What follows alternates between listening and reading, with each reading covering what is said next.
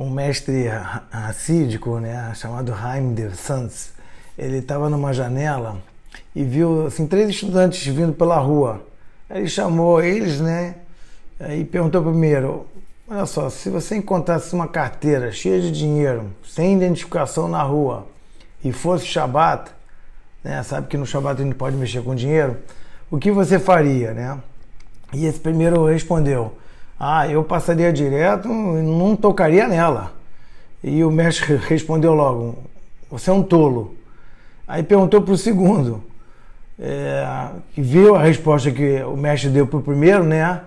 E logo falou: Não, eu pegaria logo essa carteira. E o mestre falou para ele: Você é um pecador.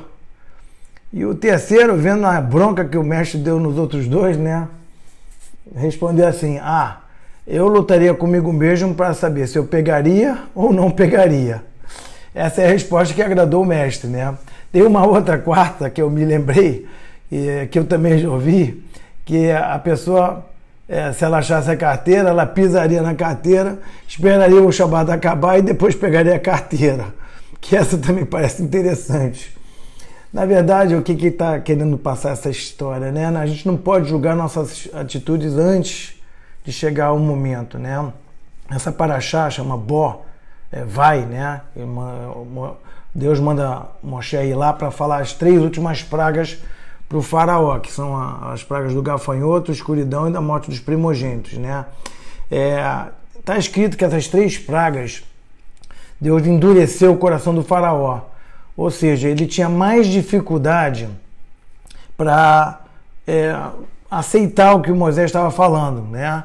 Então, nas outras ele tinha um livre-arbítrio mais é, fácil, ele poderia ter aceitado, mas nessa, nessas três últimas ficou mais difícil. Por quê? Porque também o faraó, ele viu os milagres e ele poderia, através disso, também ficar mais fácil ele acreditar em Deus, né? vendo aquilo, as coisas acontecendo, as pestes acontecendo e acabando quando Moisés falava que ia acabar, tudo isso é, poderia facilitar para a cabeça dele ficar mais fácil de decidir. Por isso que foi o endurecimento, na verdade, foi o equilíbrio é, para que ele pudesse tomar a decisão ainda com livre-arbítrio sobre isso, né?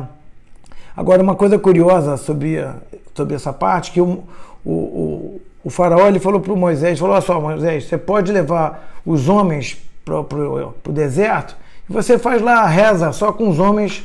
É, não precisa levar as crianças, não precisa levar os velhos, não precisa levar é, o, o, o, gado, os cordeiros, nada disso. Você vai lá com, com, os, com os homens e vai lá rezar. Depois você volta. E eu, o, o Moisés disse para ele: não, eu tenho que sair com todo mundo, inclusive com, com os animais também. Não vai ficar um casco aqui para você. Né? E aí tem uma mensagem interessante é, que eu acho legal também, que acontece com todo mundo, né?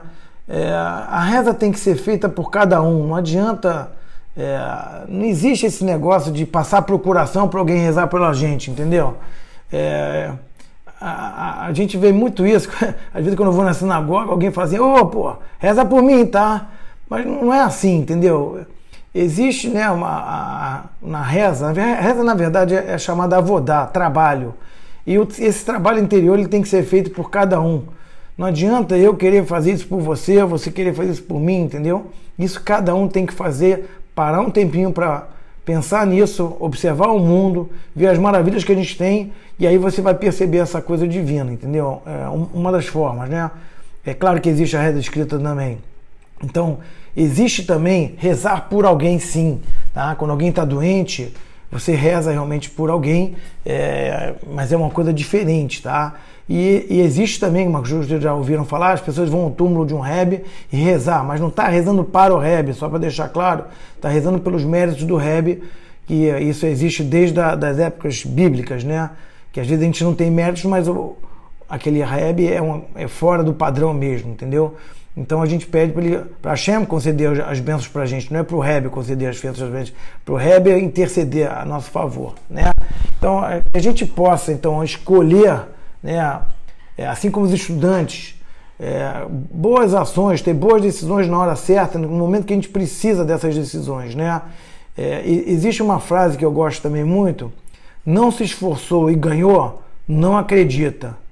não se esforçou e não ganhou, acredita. Se esforçou e não ganhou, não acredita. E se esforçou e ganhou, acredita. Quer, quer dizer o seguinte: se você é, não se esforça e ganha, também você vai perder. É, e se você se não se esforçou e não ganhou, claro, você não se esforçou e não ia, não ia ganhar mesmo, né? Agora, se você se esforçou e não ganhou, também não acredita, porque às vezes o teu esforço não foi suficiente. Agora, se você esforçou e ganhou, acredita, porque isso vai ficar com você. Então, que a gente possa se esforçar e conseguir as coisas boas que a gente deseja, tá bom? Uma boa semana, só coisas boas.